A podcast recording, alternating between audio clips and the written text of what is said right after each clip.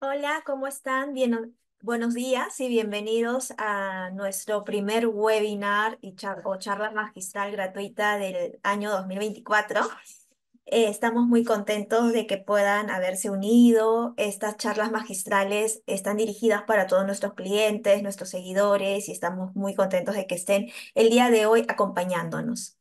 Eh, antes de poder iniciar y darle la bienvenida a nuestro ponente invitado, quisiera compartir con ustedes brevemente un poco más de nosotros como Quantum Consultores, sobre todo para quienes por primera vez eh, acceden a este webinar. De hecho, eh, la intención de estas ediciones es para que puedan sentirse parte o vivir la experiencia de ser un suscriptor nuestro. ¿Qué es Quantum Consultores? Somos una firma peruana con más de 17 años en el mercado, brindando servicios de consultoría contable, tributaria, legal y fomentamos bastante eh, la prevención de evitar cualquier contingencia tributaria a través de las auditorías tributarias preventivas que ejecutamos. En la actualidad estoy muy orgullosa de comentar de que hemos sido, estamos todavía formando parte del ranking Leaders Lead como una firma altamente recomendada, no solo en auditoría, sino también en outsourcing contable. A raíz del 2020 y con intención de poder eh, contribuir con la responsabilidad social empresarial, es que eh, inauguramos o aperturamos una nueva línea de negocios que se llama Quantum Escuela de Negocios, con la finalidad de poder brindar capacitaciones de primer nivel al alcance de todos. Y uno de los productos más importantes de esta nueva línea de negocios es el plan de suscripciones, eh, a través del cual, por el pago de una membresía, pueden acceder todos nuestros suscriptores a muchos beneficios. Entre ellos, y los más importantes, es tener las capacitaciones permanentes en diversos tópicos, no solo a nivel tributario, sino laboral y contable.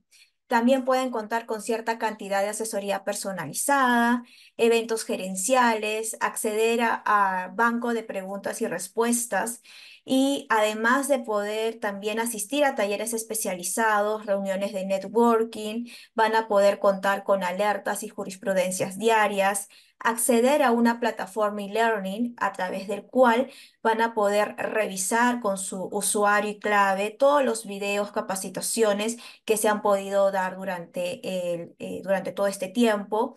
Y de hecho está de más comentarles que eh, todas las capacitaciones y especializaciones están dirigidas por una plana docente de primer nivel. Eh, siendo nuestro suscriptor, también van a poder acceder a los programas de especialización que durante los últimos años hemos aperturado, entre ellos de tributación empresarial, fiscalidad internacional, programas de especialización en NIF. Eh, hemos también eh, ejecutado programas de especialización de auditoría tributaria preventiva y de auditoría financiera. Próximamente vamos a tener, obviamente, más especializaciones al alcance de todos ustedes. Y sin mayor preámbulo, eh, como les comento, espero que puedan disfrutar el día de hoy de esta charla magistral, que es un poco poder vivir la experiencia de ser nuestro suscriptor. Hoy día tenemos un tema que, obviamente por la coyuntura, que ya estamos, eh, estamos a puertas de presentar nuestras declaraciones juradas anuales, es muy importante poder estar atentos sobre las novedades que se tienen para este cierre tributario 2023. Y de hecho, esta edición está un poco enfocado para que puedan tener un poquito una introducción de lo que, se, de lo que va a ser nuestro taller de cierre contable y tributario, que más adelante les comentaremos cuándo se va a brindar. El día de hoy tengo el honor de poder presentar a nuestro docente invitado, que es el doctor Jesús Ramos. Antes de poder darle pase, voy a eh, explicar brevemente, comentar un poco de su perfil profesional. Eh, Jesús Ramos es asesor tributario experto en tributación empresarial internacional, de planificación fiscal también, tributación de grupos económicos y fiscalidad de negocios de la economía digital. Es abogado con maestría en finanzas y derecho corporativo por ESAN, convención en tributación empresarial, posgrado en finanzas y derecho europeo por la Universidad Carlos III de Madrid. Programa Avanzado en Tributación de la Economía Digital por la Universidad Complutense de Madrid, con especialización en Planificación Tributaria Estratégica por la Universidad de Lima. Profesor en Tributación Internacional, Grupos Económicos, Impuesto a la Renta y Fiscalidad de la Economía Digital en la Escuela de Gestión Pública de la Universidad Pacífico y en la Maestría de Tributación de la UPC. Expositor internacional en la Universidad de Chile, eh, Pontificia Universidad Católica de Valparaíso, Universidad de Guayaquil, Universidad de Castilla-La Mancha, entre otros. Es socio del estudio Tor Echandía y Lema Abogados, jefe del área tributaria. Fue socio también de impuestos en Tax Strategy, jefe de la oficina de I D eh, tributario en KPMG y miembro de staff de Tax and Legal en KPMG. Bienvenido, doctor Ramos. Es un gusto para nosotros poder contar con usted en esta edición. Eh, le cedo el pase para que pueda proyectar su material y de antemano muchas gracias por haber aceptado nuestra invitación. Gracias a ustedes. Eh, muy buenos días en primer lugar. Eh, gracias por la invitación de Quantum, amigos de hace muchos años con los cuales mantenemos lazos bastante eh, de amabilidad, fructividad y colaboración mutua. Eh, el día de hoy vamos a conversar un poco de lo que es el cierre tributario 2023. Tenemos bastante poco tiempo realmente para hablar de tantos temas interesantes en cuanto a lo que es el cierre fiscal 2023, pero intentaremos maximizar el tiempo para poder encontrar la mejor de las, de las, de las síntesis que sean posibles. La dinámica eh, es sencilla. El día de hoy vamos a hablar de algunos temas bastante puntuales. Si hay alguna consulta que surja como con relación a este tema, por favor la, hacemos al final y eh, iremos viendo las que sean eh, apropiadas por el tiempo. Así que nada, eh, gracias nuevamente por la invitación. Torne Chandí, Lema Abogados está encantado de colaborar con Quantum y de esta manera poder pues difundir el conocimiento tributario a todos los que les interese. En primer lugar, quería hablar esta mañana sobre la regla base para la determinación de la obligación tributaria. Recordemos que el impuesto a la renta es un tributo de periodicidad anual. Eso significa que año a año calculamos el impuesto a la renta a fin de determinar la obligación tributaria que declaramos y presentamos a la SUNAT. Para determinar esta obligación tributaria requerimos, de una manera absolutamente necesaria, llegar a la base imponible, base imponible que se llama renta neta imponible. Pero para hacer esa determinación partimos desde eh, la base, que es la utilidad contable, hasta llegar a la utilidad tributaria depurada de todo aquello que el impuesto no quiere o sí quiere considerar con límites, condiciones, determinaciones y requisitos. Cuando nosotros leemos la ley del impuesto a la renta, parece eh, un ejercicio lineal, ¿no? Es decir, ingresos grabados, costo computable, resto de descuentos, bonificaciones, devoluciones, resto de gastos, depreciaciones, amortizaciones, llega un resultado neto, compenso pérdidas, determino una renta de fuente peruana, le sumo una renta de fuente extranjera, calculo un impuesto, quito el crédito tributario o resto los créditos tributarios, determino una obligación tributaria, declaro, presento y me voy a dormir pero en la práctica no es así, ¿no? Lo sabemos. Esta determinación lineal, conceptual, teórica que está en la ley del impuesto a la renta no funciona de la misma manera en la práctica a la hora de determinar el impuesto, porque en la práctica nuestra determinación nace de un resultado contable de los estados financieros y a partir de ahí hacemos los famosos reparos tributarios, las adiciones y las deducciones. Estas adiciones o deducciones son conceptos que queremos incluir o eh, excluir de nuestra determinación contable para depurarla y llegar al resultado tributario que es lo que la ley quiere. ¿Por qué es que hay un resultado contable y un resultado tributario y por qué son distintos? Lo que pasa es que hay objetivos técnicos diferentes en la determinación de la utilidad contable y la tributaria.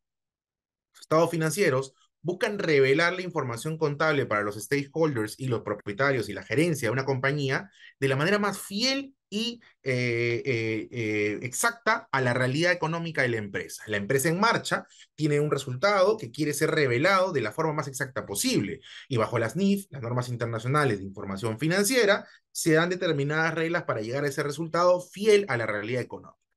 Entonces, es igual o da igual si un gasto era vinculado al giro del negocio o si un ingreso debería estar grabado o no, porque lo cierto es que ese ingreso aumentó la capacidad económica de la empresa y ese gasto generó un decremento, una disminución en su capacidad económica. Por tanto, el resultado muestra el flujo económico bajo normas contables lo más fiel posible a lo que es la realidad financiera de la compañía.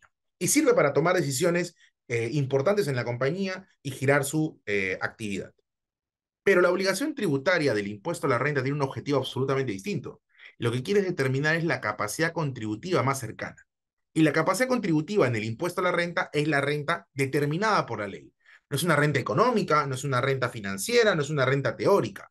Es una renta que parte de un concepto legal de establecido por nuestra ley del impuesto a la renta ya hace más de 20 años y que proviene además de fuentes doctrinarias que han recogido conceptos que se consideran grabados como renta en el Perú.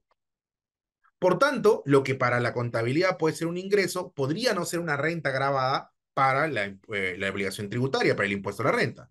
Y aquello que pueda ser un concepto deducible como gasto, como costo, como pérdida para la contabilidad, podría no serlo para efectos del impuesto a la renta, porque lo que se quiere es que haya una conexión entre estos conceptos y la capacidad contributiva. Ese es el origen del concepto de la causalidad del gasto, por ejemplo. ¿Por qué es que solamente son deducibles los gastos causales con la actividad grabada? Porque son aquellos que están íntimamente relacionados o de alguna manera relacionados a la capacidad contributiva que quiero grabar, la renta grabada. Es el origen de la causalidad. ¿Ok? Entonces, esto hace que muchas veces el resultado contable y tributario sea totalmente distinto. Siempre es distinto, es inusual que no lo sea, pero esa diferencia puede ser pequeña o muy grande. Si la diferencia es muy grande, pueden darse escenarios en los cuales tenga pérdida tributaria y utilidad financiera, o al revés, utilidad eh, tributaria y pérdida financiera. Conceptos que se tienen que conciliar luego a partir del ANEC 12 en cuanto al impuesto diferido y demás formas de determinar el impuesto a las ganancias para revelarse en información financiera. Entonces, a partir de ahí aparecen conceptos que debemos quitar o incluir en la obligación financiera, en la utilidad financiera, para determinar la utilidad tributaria. En líneas generales, los principales conceptos son los gastos no deducibles o con límites o con topes o requisitos que hemos o no hemos cumplido, los costos, las depreciaciones, las amortizaciones, las pérdidas y finalmente los créditos. Y a veces también tengo que eh, agregar algunos conceptos o eliminar otros conceptos, por ejemplo, quitar algunos ingresos. Esas deducciones pueden provenir de rentas que están exoneradas, rentas que están inafectas, que no están grabadas, o de repente conceptos que debería considerar y que no he tomado en cuenta antes, pero la ley manda a computarse. Este es el primer overview de lo que es el impuesto a la renta y a partir de ahí generamos el cierre año a año. Entonces, partiendo de la utilidad contable que ustedes determinan, hay que efectuar reparos. El más importante, absolutamente el rey de los reparos, es la causalidad. El artículo 37 de la ley del impuesto a la renta establece que solo son deducibles los gastos, los gastos que estén destinados a generar renta grabada. Y a partir de ahí, la jurisprudencia ha desarrollado el concepto de causalidad, que proviene, por cierto, de la doctrina alemana, y ha establecido qué cosa es causal y qué cosa no lo es. Y esa causalidad va a influir en función a si es directa, si es indirecta, si es potencial, si es efectiva o si no lo es. Para determinar si un concepto es causal, tiene que hacerse un análisis caso por caso. Y es importante que lo hagamos en el cierre tributario, pero en realidad debería hacerse durante el transcurso del ejercicio cada vez que tengamos algún tipo de operación cuya deducción estamos analizando. ¿Correcto? Por ejemplo, si estamos analizando la deducción de un gasto vinculado al negocio, va a ser bastante evidente que es un gasto causal es necesario, es manifiestamente vinculado a la entidad. Puede ser un gasto habitual, puede ser un gasto obligatorio inclusive. Y estos gastos que tenemos, sean necesarios, causales, obligatorios o los que fuesen, ¿correcto? Eh, pueden ser bastante evidentes, ser deducibles, pero hay algunos que no lo son. Y aquellos que no lo son son los que generan la importancia en el cierre fiscal de un año de estudiar y analizar cuándo debe ser deducible o no un gasto. Estos son los llamados gastos convenientes, justificados, adecuados, razonables, indirectamente causales. Así que el primer tip de esta mañana sobre la causalidad del gasto y sobre el cierre tributario es identificar qué gastos que tiene la compañía no son habituales, no son absolutamente necesarios, no son indispensables, pero sí podrían ser convenientes, razonables o eh, justificados para una determinada operación. ¿Cómo determino que un gasto es causal o no? Hace muchos años escribí un artículo sobre ese tema, que luego fue recogido en una jurisprudencia del Tribunal Fiscal, en el que yo proponía un test de razonabilidad y acreditación. ¿Qué quiere decir? Yo me doy cuenta que un gasto no es causal directamente cuando la respuesta a la pregunta no es necesario, es habitual, es indispensable, es no en los tres casos. Si la respuesta a la pregunta es, ¿un gasto es necesario de manera absoluta? Y la respuesta es no. Si la repregunta es, ¿tu gasto es habitual en tu giro de negocio, en, tu competencia? Y la respuesta es no. ¿Tu gasto es indispensable para tu giro de negocio? Y la, respuesta es no. Entonces nos quedan dos posibilidades. O el gasto no es deducible porque no es causal, o de repente hay una causalidad indirecta. Entonces, si hay una causalidad indirecta, debemos que demostrarla, porque recuerden, y esto, es, esto pasa mucho en fiscalización en los años, en los años eh, por lo menos en los últimos años, la causalidad también se debe probar. A veces se confunde la fehacencia del gasto con la acreditación de la causalidad. El gasto debe ser fehaciente, ya lo veremos más adelante, sin duda alguna. El gasto debe ser real, eh, verosímil, los documentos deben sustentarlo y soportarlo, qué duda cabe. Pero además, la causalidad debe demostrarse. Es decir, no basta con que yo conceptualmente, teóricamente diga que mi gasto está relacionado a mi giro de negocio. Debo demostrar con pruebas contundentes que esa causalidad existe. Y el problema es que cuando un gasto es indirectamente causal, es mucho más difícil demostrar esa causalidad. Así que hay una labor de documentación durante todo el ejercicio de las áreas contables, financieras, tributarias y legales de buscar, acreditar, demostrar, documentar esa relación de causalidad que no es tan directa, que es de repente un poco no evidente. Esos gastos, sin embargo, podrían ser deducibles. Veamos algunos ejemplos para ponerlo claro. El gasto por penalidad contractual o la indemnización que una empresa debe pagar. Imaginemos, por, eh, por ejemplo, una compañía que tiene un contrato con un cliente y ese contrato le obliga a llegar a determinados hitos de cumplimiento en sus obligaciones en fechas predeterminadas. Eso pasa en el sector infraestructura, ingeniería, construcción, servicios principalmente. ¿Ok? Entonces, esta compañía, podemos poner un caso, una constructora que tenía que entregar avances de obras en determinada fecha, una empresa de servicios que presta una asesoría por hitos y tenía que entregar algún tipo de documento, o una empresa de repente de este eh, sector eh, consultoría que tenía que llegar a cabo algún tipo de actividad. Y esta compañía, en sus términos contractuales, tiene eh, determinadas obligaciones que si no las cumple, generan consecuencias contractuales. Por ejemplo, una penalidad. Te voy a penalizar con el pago de un mayor este, monto. Que también pasa en los financiamientos. Si no pago en la fecha adecuada, podría haberse una penalidad. Pero también podría ser que yo, al momento de incumplir una obligación, no hay una penalidad contractual que pagar y me pidan una indemnización. O sea, has generado un daño económico, debes resarcirme. Una pregunta habitual es si estos gastos son deducibles o no. Y aquí entra la causalidad indirecta. Porque si nos ponemos a pensar desde el punto de vista de la causalidad directa del gasto, la respuesta siempre va a ser no. ¿Es necesario para tu actividad incumplir una obligación contractual y pagar un castigo por ello? Manifiestamente la respuesta es no, eso no puede ser necesario. ¿Es indispensable para tu actividad incumplir una obligación contractual y pagar por ello? No. ¿Es de repente normal?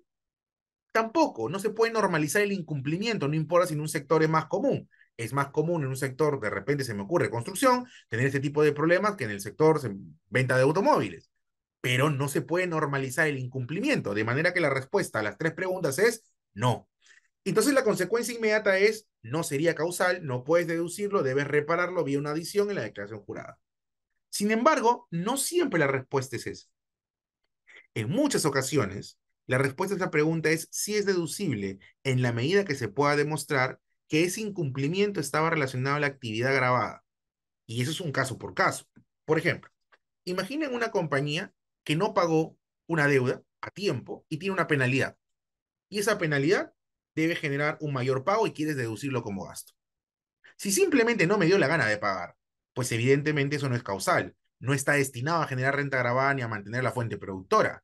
Pero si yo puedo demostrar que la razón de no haber pagado esta, esta cuota a tiempo es haber pagado planillas de mi personal, haber pagado de repente una inversión en capital de trabajo o haber esperado un momento más idóneo por una coyuntura económica del país o lo que fuese, entonces lo que está generando es una obligación causal, porque ese incumplimiento tuvo un contexto económico que justifica que hay alrededor de ello una lógica de mantener el negocio en marcha, una lógica de generar renta grabadas. Y por tanto, es indirectamente causal. Y si yo puedo probar esto que he dicho, pues entonces será deducible. Hay jurisprudencia, hay informes de SUNAT que se contraponen en este sentido. La posición de SUNAT es que esta penalidad no es deducible y, por tanto, en automático debería ser reparada. Pero la posición de la Corte Suprema es que va a depender de cada caso en concreto. Si bien es cierto, la jurisprudencia ha determinado en un par de casos que no es deducible, lo que ha dicho la Corte Suprema no es que no es deducible en todos los casos, sino esos dos casos en concreto, porque no se demostró esta relación causal. Por tanto, la causalidad indirecta es importante porque nos permite deducir gastos que no son normalmente deducibles, pero más importante es demostrar esa causalidad indirecta. Y, por ejemplo, si yo tengo un incumplimiento contractual debidamente justificado en una obra de construcción en la que no entregué el proyecto en el día 30 y lo entregué en el día 45 y me ponen una penalidad, más allá que deba pagar la penalidad, será deducible si yo puedo demostrar que ese incumplimiento se debió de repente al retraso de mis proveedores o a un problema operativo en, en, la gestión del negocio o a lo que fuese. A cualquiera le puede pasar y sigue estando relacionado a la generación de renta grabadas. Incluso incumplir una obligación contractual puede estar relacionado a mantener a la empresa en marcha. Por tanto, será deducible. Pero ese análisis es caso en concreto. Por tanto, ustedes no pueden considerar en el cierre tributario 2023 que todas las penalidades son no deducibles y tampoco que no son y tampoco que son automáticamente deducibles. Deberán evaluar cada caso en particular. Y lo mismo pasa con las indemnizaciones. Cuando yo debo pagar una indemnización porque generé un daño, si yo puedo demostrar que ese daño estuvo vinculado a la generación de renta grabadas o al mantenimiento de la fuente, lo cual puede ser un poco difícil de comprender, será deducible. Por ejemplo, si yo en el transcurso de, se me ocurre, soy una compañía que estoy reparando una carretera y al reparar la carretera sin querer hubo un, una grúa de construcción, cayó en una casa y dañó una, una fachada. Ahora, ¿qué debo hacer? Indemnizar el daño. Eso es deducible, por supuesto que sí. Aunque sea una indemnización, está relacionada al giro del negocio, está relacionada a la actividad grabada, al mantenimiento de la fuente productora, porque en el transcurso de mi devenir de actividad empresarial generé un riesgo esperado a lo que podía pasar, un error humano, un error técnico, un error de máquinas, y ese daño debo resarcirlo. Pero ese resarcimiento no es una liberalidad, no es un regalo, está relacionado al riesgo que podía esperarse en una actividad como la mía y por tanto debe ser deducible. Hay algunos conceptos que usualmente son liberalidades y terminan volviéndose deducibles a partir de ciertos documentos, como los acuerdos de transacción extrajudicial o los laudos. Por ejemplo, si yo acuerdo con mi trabajador o con mi proveedor darle una cantidad de dinero o hacer algún tipo de desprendimiento económico, pero estoy obligado a hacerlo producto de un laudo arbitral o producto de un acuerdo de transacción extrajudicial o una conciliación extrajudicial, que son mecanismos alternativos para resolver conflictos que tienen la característica de tener carácter de cosa juzgada, es decir, son inapelables, incuestionables, obligatorios entre las partes, ¿ok? Por tanto, si esa obligación, que normalmente sería una liberalidad no deducible de conformidad al artículo 44 de la ley del impuesto a la renta, resulta siendo una obligación que tengo que cumplir, podría ser deducible. Ejemplo, imaginemos que una compañía, una compañía se ha obligado con un proveedor a asumir la mitad del costo logístico de la operación. Yo, por ejemplo, quiero importar una mercadería que voy a vender y mi contrato me obliga a asumir un costo logístico. Y esto lo hemos hecho a través de un acuerdo entre las partes, producto de un desacuerdo que tuvimos antes y una transacción extrajudicial que así lo decía. ¿Sabes qué? Yo te voy a seguir vendiendo y tú vas a asumir estos costos porque algo sucedió antes que lo justificaba. En este caso, el asumir un costo logístico de un tercero, que normalmente sería algo no deducible y una liberalidad, podría ser deducible porque proviene una obligación contractual. Pero, y hago la salvedad en subrayado y con resaltador, que esto va a depender de cada caso en concreto, porque tenemos que acreditar que precisamente esa aparente liberalidad que proviene ahora de una obligación contractual con carácter de cosa juzgada, porque es una transacción, tiene un sentido económico y está relacionada a generar un impacto positivo en el resultado tributario. Es decir, que busca generar un aumento de la renta grabada o un mantenimiento de la fuente productora.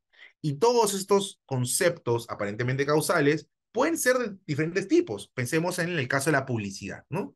Imaginemos una compañía que está asumiendo la publicidad o los costos de publicidad de otra compañía, ¿correcto?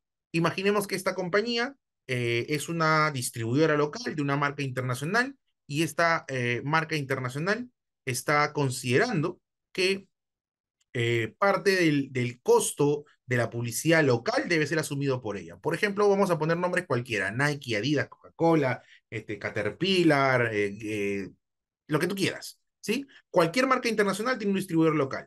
Y su acuerdo dice, tú vas a ser mi distribuidor local y yo voy a asumir tus gastos de publicidad de la marca internacional. En principio, en principio, eso es bastante común. La compañía internacional asume la marca de la peruana. Pero también puede pasar entre domiciliadas. Podría pasar que una sociedad filial de una marca extranjera tiene a su vez distribuidores locales y contrata con ellos la distribución y asume su gasto de publicidad. Como esta entidad es local, va a tener que deducir gastos y la SUNAT la podría fiscalizar y le podría decir, ese gasto no es deducible porque no es tu gasto, es un gasto a favor de un tercero. ¿Y ese tercero quién es? La otra compañía que no lo ha deducido. Había una jurisprudencia, bueno, hubo un tiempo en el cual una jurisprudencia muy importante salió en la que establecía que en ese caso el gasto sí era deducible, porque el asumir un gasto de publicidad o marketing de un tercero que repercutía indirectamente en mi generación de renta grabada, debía ser deducible. Porque es lógico, si yo invierto en la publicidad de un tercero, pero que finalmente baje producir que este tercero venda más productos que yo solamente le vendo, significa que me va a comprar más. Y en consecuencia, porque es mi distribuidor exclusivo, y en consecuencia genera renta grabada de manera indirecta. Pero hay una línea delgada en estos casos, porque claro, si yo voy a generar publicidad de la marca, la cual yo soy titular y él me distribuye, que es evidente que es deducible, aunque sea un tercero el que se favorezca. Pero si yo voy a hacer publicidad del tercero, por ejemplo, su propia marca de empresa que distribuye la mía, imaginemos que la tienda se llama tienda ABC y esa tienda vende productos de la marca X. Entonces, si yo hago la publicidad de la marca X, queda claro que aunque favorezca el tercero es deducible. Pero si yo hago publicidad de la empresa ABC, que vende la marca X, ahí hay una línea delgada, porque te podrían decir que en realidad yo no publicito el producto X, publicito a la empresa misma. Y esa empresa debería asumir sus propios gastos de publicidad. Así que va a depender de cada caso en concreto y con muchísimo cuidado eh, determinar cuándo es deducible o no un gasto a favor de tercero. Más aún cuando hace poco hubo una jurisprudencia del Tribunal Fiscal, ya hace un par de años, que señaló que los gastos a favor de tercero deberían ser, deberían ser analizados en cuanto a lo normal del giro del negocio, quién debería asumir esos gastos. Es decir, en el 2003 el Tribunal Fiscal dijo, no te preocupes, los gastos de publicidad en comercio electrónico son deducibles siempre que tú publicites a un tercero que una marca que vendas tú. Pero posteriormente, el Tribunal Fiscal dijo, no, no es tan fácil, hay que analizar caso en concreto. Y eso significa que hay que ver en sentido económico normal, en lo regular de una empresa, ¿quién debería haber sido el sujeto que asume este, este gasto? Es decir, no hay que analizar el gasto en quién impacta, sino quién debería haberlo asumido. Y si resulta que la respuesta es que el que debería normalmente haber asumido ese gasto es el tercero y no el proveedor, entonces el gasto va a ser reparado. Noten que el análisis salió del aspecto legal, contable o tributario y entró al lado económico. Y eso es una variante que deben tomar en cuenta que es muy recurrente en los últimos años en la jurisprudencia del Tribunal Fiscal. Comenzar a analizar el sentido económico de las operaciones, lo cual ciertamente es positivo, pero hace más difícil el análisis de la causalidad. Ahora bien, eh, lo mismo podría pasar también con algunos gastos prestados por no domiciliados. Tienen más complicaciones, ¿no? Aquí ya no es tanto el tema de la causalidad solamente, sino también de la probanza. ¿Por qué? Como ustedes saben, los gastos no son deducibles sin comprobante de pago. Eso es evidente, el artículo 44 lo prohíbe. Y eso está muy bien. Pero eh, hay un tema en particular. Los no domiciliados no están obligados a emitir comprobante de pago bajo el reglamento que tenemos en el Perú. Esto quiere decir que los sujetos no domiciliados, ¿ok? Tienen la libertad de utilizar comprobantes de pago según su propia ley. Y eso es un arma de doble filo. Porque hay países en los que el comprobante de pago no está regulado como una obligación legal. Por ejemplo, Estados Unidos. ¿sí?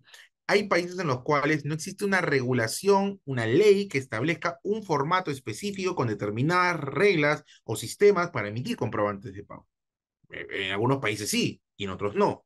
Entonces, en aquellos países en los que sí hay esa obligación legal, es bastante sencillo. Me envías mi invoice y lo sustento y ya está con algunos requisitos mínimos que establece la ley, pero en, aquel, en el artículo 51A de la ley del impuesto a la renta. Pero hay algunos gastos de países en los que la legislación local no ha regulado formalidad para los comprobantes de pago. Y eso genera una contingencia frente a la documentación de la causalidad y la fehacencia de la operación. Porque podría ser que recibas una impresión de un Word que diga, este, yo te presté un servicio y te cobro tanto y se acabó y eso es un invoice. O podría ser que recibas una nota contable o podría ser que no recibas nada. Y eso hace que el sustento de la operación sea más difícil y eso afecta a la causalidad también. Porque resulta que si yo tengo un servicio el exterior que recibo en el Perú, el servicio, digamos, es una asistencia técnica y es causal con mi giro del negocio. ¿Cómo pruebo esa causalidad si ni siquiera el comprobante de pago podría demostrarla? Tendría que sobredocumentar, tendría que, además de conseguir un comprobante de pago adecuado, contar con un contrato, tendría que tener toda la documentación que sustente la prestación efectiva del servicio, pero además la causalidad del servicio. Entonces, algunas operaciones con no domiciliados, si bien es cierto, son deducibles por causalidad la operación misma, el comprobante de pago dificulta muchas veces la deducción del gasto porque restan elementos probatorios. Así que a la hora que hagan el cierre tributario, si tienen operaciones con no domiciliados, no solamente basta ver si es causal conceptualmente el gasto o si hay fehaciencia en la operación desde el punto de vista del soporte documentario, sino también si el comprobante de pago emitido por el no domiciliado cumple o no cumple con los requisitos mínimos que debería tener normalmente un gasto para ser deducible. ¿sí? Ahora, otro gasto que también se ha dado eh, o se ha reparado durante la pandemia y que posteriormente ha sido objeto de fiscalización de manera común han sido gastos vinculados a financiamientos, arrendamientos y gastos vinculados a salud. Es un tema que deberían tomar en cuenta porque si bien estamos hablando del cierre tributario 2023, eh, todavía muchos de ellos son vigentes o tienen efectos todavía en el 2023, porque los contratos podrían haber tenido varios años de duración. En esos casos, la causalidad también es importante documentarla. Por ejemplo, eh, en el caso de gastos de salud, el asumir, por ejemplo, el gasto de un psicólogo respecto al gerente general o de varios trabajadores de la compañía podría no ser manifiestamente causal. Habría que documentar con un informe de este profesional por qué es que es justificable para el giro del negocio ese gasto de salud. Entonces, y este gasto de salud además entraría en los límites de gasto de salud, por cierto, si es que cumple con los requisitos de generalidad y otros más. Entonces, hay una serie de gastos, hemos mencionado algunos en particular, que podrían no ser causales manifiestamente, evidentemente, pero sí lo son. Recomendación. Cada empresa en particular debe identificar cuáles son sus gastos evidentes, que serán deducibles, y cuáles son aquellos que no, y deberán buscar documentar esa relación causal con los documentos que permitan sustentar y acreditar su vinculación con el giro del negocio para que puedan ser deducidos sin ningún problema. Ok. En aras de optimizar el tiempo, avancemos con un segundo tema muy importante, que es qué temas está reparando SUNAT mayormente en fiscalización y que deben ser tomados en cuenta en el cierre tributario. Por ejemplo, un tema que SUNAT ha estado reparando muchísimo en los últimos años es la fehaciencia. Hemos estado hablando de causalidad, pero la fehaciencia es totalmente importante. ¿Por qué? La fehaciencia de un gasto es un concepto que no existe realmente en la ley del impuesto a la renta, que aparece a, partir de la ley del IGB en una parte de no fidedignos y que luego fue llevado a la jurisprudencia del Tribunal Fiscal, pero que hoy se considera un absoluto requisito y un estándar total. Y en realidad no necesitaba estar regulado, es algo natural. ¿Cómo puedo deducir un gasto que no existió? ¿Cómo puedo deducir un gasto que no puedo probar que existió? ¿Cómo puedo decir un gasto que no puedo probar que se dio en las condiciones que yo dije que se dio?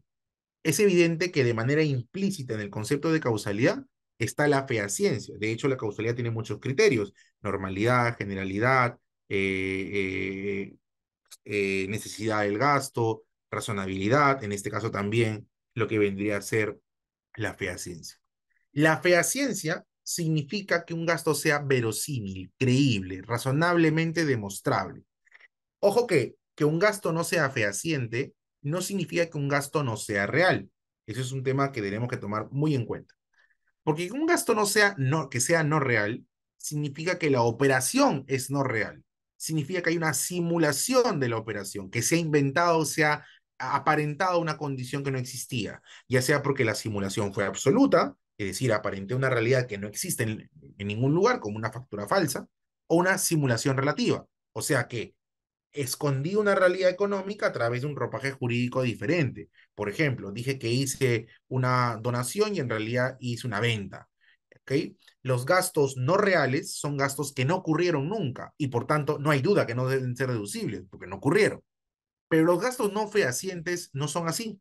Los gastos no fehacientes sí ocurrieron. Pueden ser absolutamente reales, pueden ser causales, pero no puedo demostrar que ese gasto ocurrió como yo dije que ocurrió. Y no puedo demostrarlo porque los documentos son insuficientes o no entregué documentos o resulta que los documentos tienen contradicciones o no tienen fecha adecuada o simplemente eh, la documentación es insuficiente. Entonces, la fehaciencia es un estándar probatorio que permite deducir gastos. Y un error usual en el cierre tributario es no fijarse en la fehaciencia, porque claro, vivimos en el, en el futuro y decimos, no, cuando venga SUNAT en la fiscalización, voy a documentar la fehaciencia del gasto. Y en la práctica eso es casi imposible. Te lo digo con absoluta, absoluto conocimiento de los casos reales, con experiencia, en los que en fiscalización, en litigio administrativo, reclamo, apelación o poder judicial, ya no es posible documentar casi nunca lo que ya ocurrió. Varias razones. Primero, pasaron demasiados años, el personal no es el mismo, la documentación ya no es posible pedírselo a un proveedor o a un cliente, generar una documentación con fecha cierta es un imposible jurídico, etcétera, etcétera. O simplemente es demasiada información que en este momento obtenerla ya no es posible porque han pasado demasiado tiempo y las áreas productivas ya no tienen esa información o conseguirla es, eh, es demasiado tiempo frente a lo que me pide SUNAT. Entonces, no cometas el error de hacer el cierre tributario pensando en que un gasto es deducible sin preguntarte si es fehaciente. Y si en caso tienes duda de su fehaciencia porque los documentos son insuficientes, notifica a tu gerencia, solicita la información y avisa a la persona adecuada que este gasto va a ser deducible, pero tiene ciertos problemas de fehaciencia que deben ser solventados. ¿Cómo? Consiguiendo el documento, haciendo el documento o los documentos adecuados. Recuerda que la SUNAT el Tribunal Fiscal y la Corte Suprema coinciden en que la fehaciencia implica una valoración conjunta, eso es importante, ¿ok? Y además implica elementos mínimos. ¿Qué significa? Yo no estoy obligado a aprobar la fehaciencia absoluta, incuestionable y sin ningún rasgo de duda de un gasto. Lo que estoy obligado es a tener los elementos mínimos probatorios que razonablemente me lleven a la convicción de que un gasto ocurrió. Es decir, no un máximo probatorio, sino un mínimo probatorio. A eso estoy obligado. Y en segundo lugar, la autoridad tributaria, la SUNAT, está obligada a valorar de manera conjunta, integrada, razonable, apreciada, todos los medios probatorios en el contexto del modus operandi de la empresa. ¿Qué significa esto? Significa que no basta una prueba y en función a ello concluir que un gasto no es fehaciente sino que todos los elementos de prueba que yo haya proporcionado, contratos, valorizaciones, comprobantes de pago, eh, conformidad de servicio de obra, orden de compra, orden de servicio, entregables parciales o finales, eh, etcétera. Toda la documentación que yo pueda haber tenido, correos electrónicos, en fin, comunicaciones, todo aquello que en conjunto demuestra que un gasto ocurrió en la forma en que yo lo declaré, debería ser tomado en cuenta para ser analizado en forma integrada y conjunta, de una manera razonable, y a partir del giro del negocio. Porque lo que para una compañía podrá ser deducible o fehaciente, podría no serlo para otra. Y eso es un aspecto que debemos considerar porque es vital, es importante a la hora de establecer este tipo de situaciones. Ahora bien, la fehaciencia, como dice, dije, es uno de los aspectos más cuestionados. Yo diría que eh, el 60 o 70% de los reparos tributarios que hace SUNAT en fiscalizaciones provienen de fehaciencia. No solamente fehaciencia del gasto, fehaciencia del costo, de la causalidad, de la depreciación, de la amortización, de la pérdida, de todo. Porque fehaciencia significa que tú puedas demostrar que es real lo que dices. Recuerda que la declaración jurada que vas a presentar en marzo-abril de 2024 sobre el ejercicio 2023 es una afirmación. No sé si se han percatado el nombre que tiene, declaración jurada significa que cuando la compañía presenta eso, está jurando bajo ley que así fueron las operaciones, que era causal y por eso lo dedujiste, que estaba grabado y por eso pagaste un impuesto, que estaba exonerado y por eso lo sacaste. En consecuencia, cada vez que ustedes declaran, están afirmando algo.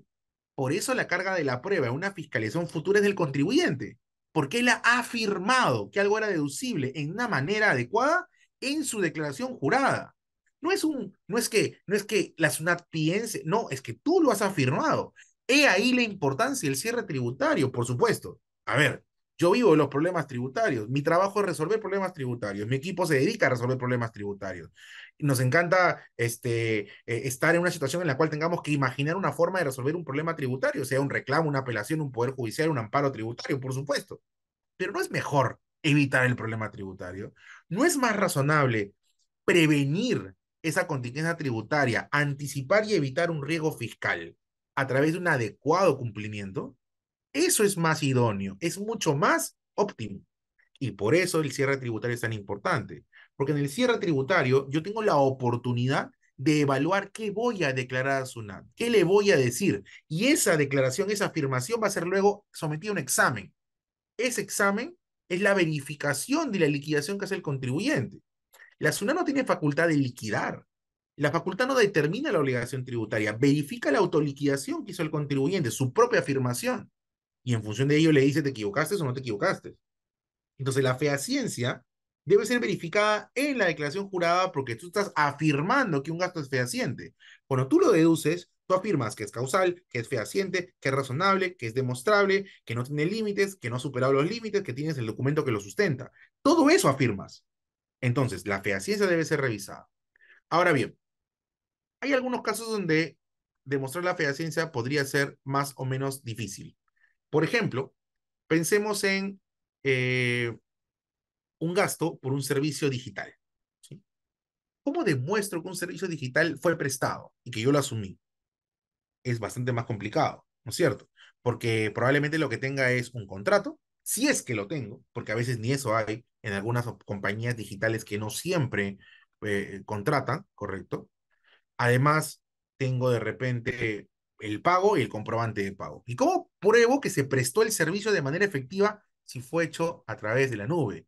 Bueno, en esos casos yo sugiero, hablamos de un caso extremo, yo sugiero no solamente documentar un informe de prestación del servicio, si es que es posible, porque a veces no, sino de repente grabar shortcuts de la llamada eh, o pantallazos, obviamente con la autorización de las partes que están involucradas en esta, eh, para poder demostrar que hubo una prestación efectiva del servicio. En general, siempre es difícil demostrar la fehaciencia de los servicios, pero a veces también la fehaciencia de operaciones en que involucran bienes.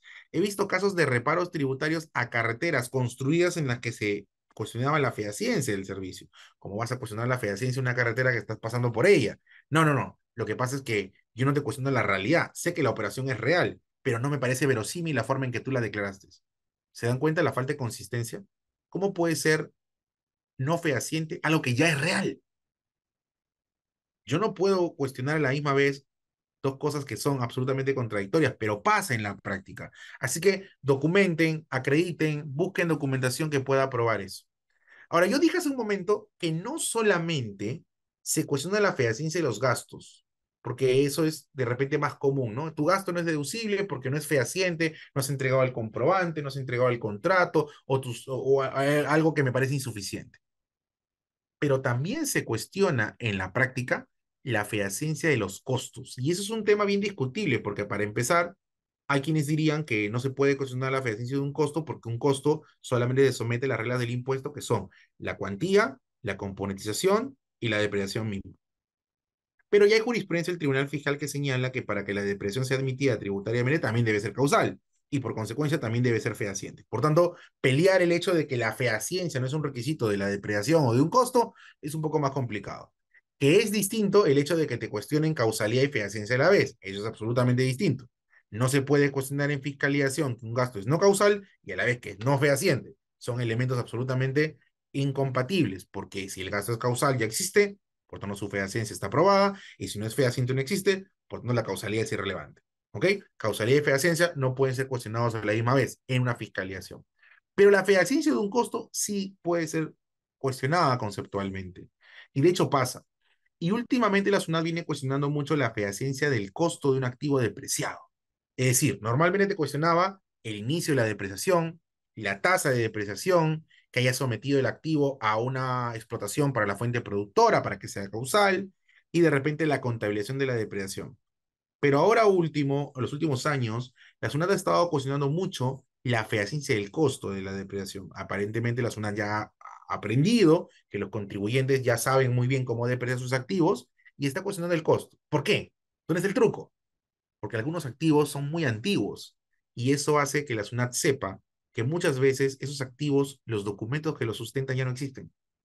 Y claro, hay un error de parte de la gestión tributaria. Cuando yo pregunto en una, una reunión, una consultoría a un cliente, ¿cuánto tiempo debes tener tus comprobantes de pago y tus documentos de sustento en tu poder?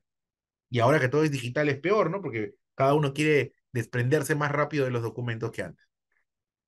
No, me dicen, cuatro años el plazo de prescripción. Cinco años.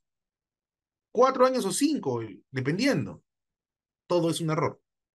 La primera respuesta es, ¿cuánto tiempo deberías tener los comprobantes de pago y documentos físicos que y, y digitales que soporten la documentación de tus operaciones? La respuesta tiene tres partes.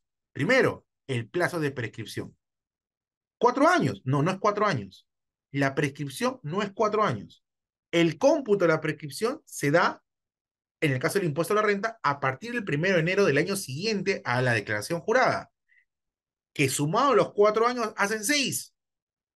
Es decir, 2023 se declara en 2024 y se cuenta a partir del 2025, más cuatro años 2027. ¿Te das cuenta? 2029, perdón. ¿Te das cuenta? Hasta el 2029 debería tener la información de 2023. Son seis años.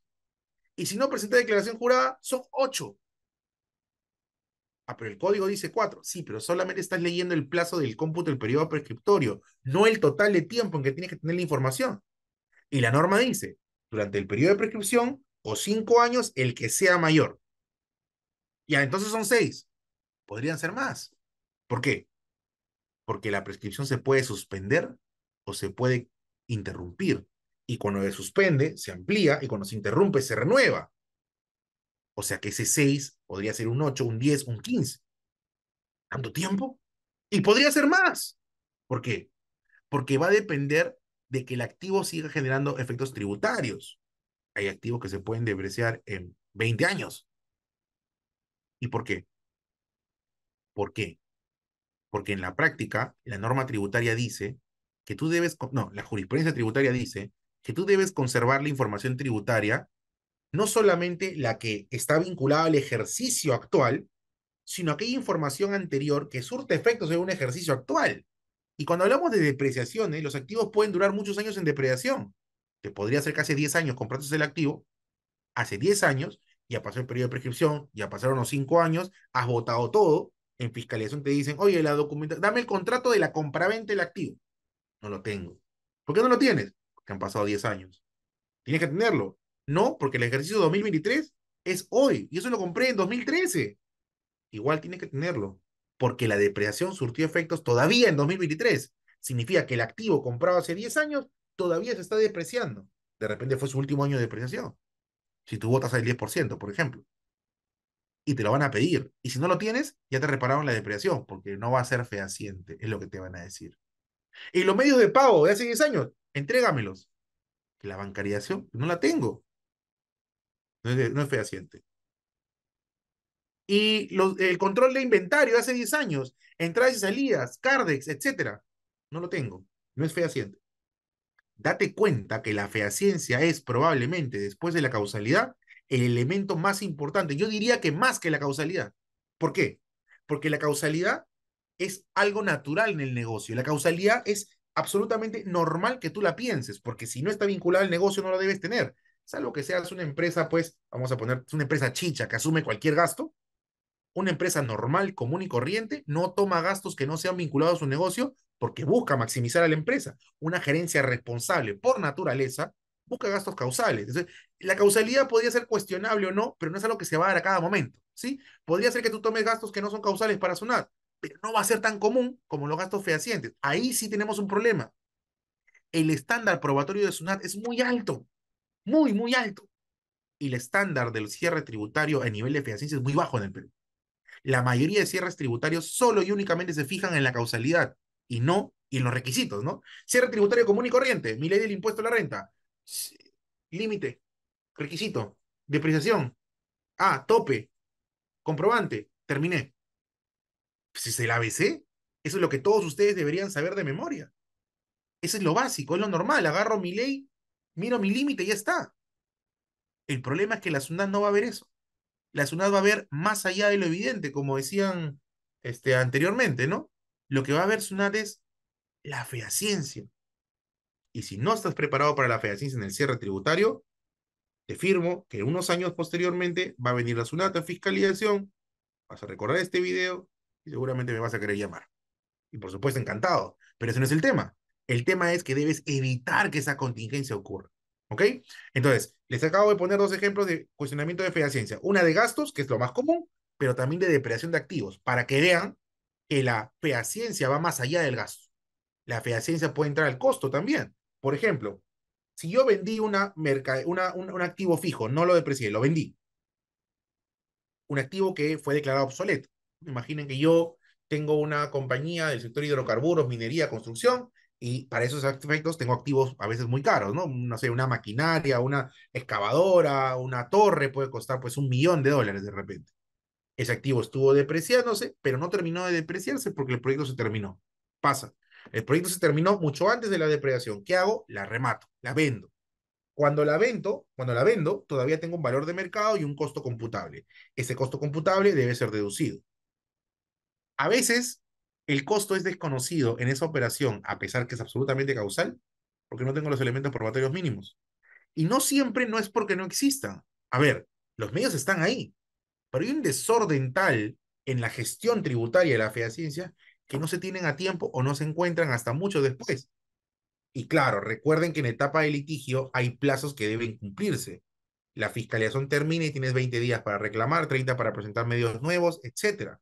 Y si tú no cumples con esos plazos, aunque puedas luego presentar medios probatorios a partir de algunos criterios este, jurisprudenciales, es más complicado y es más cuesta arriba que te los acepte. ¿Ok? Entonces, a esto hay que sumarle que hay otros elementos que se han agregado en los cierres tributarios que luego SUNAT evalúa. El impacto en IGB. Es más común que antes que te fiscalicen renta IGB a la misma vez o sucesivamente. Y el impacto en el crédito fiscal proviene del lado de la renta, porque ustedes saben que el artículo 19 de la ley dice que, eh, perdón, 18, que para que sea deducible el crédito fiscal, entre otros requisitos, debe ser deducible como gasto, costo, crédito. Entonces, ¿qué pasa? Si mi adquisición no es deducible como gasto, costo, tampoco va a dar crédito fiscal. Así que el impacto es doble. Yo termino mi cierre tributario, aseguro la deducibilidad del gasto costo y a su vez aseguro el crédito fiscal. Si yo no me fijo en la fehaciencia, en la causalidad, en los límites, en las condiciones, en los requisitos, pongo en riesgo renta e IGB. ¿Ok? Otro tema que usualmente deben considerar en, el cierre tributario que ha sido reparo común de SUNAT en los últimos años es el tema de la tasa adicional del impuesto a la renta. ¿Ok? ¿Qué sucede? En el impuesto a la renta, yo sus preguntas las voy a leer al final, no se preocupen, ahí vamos a tener unos 10 minutos para responder rápidamente sus preguntas.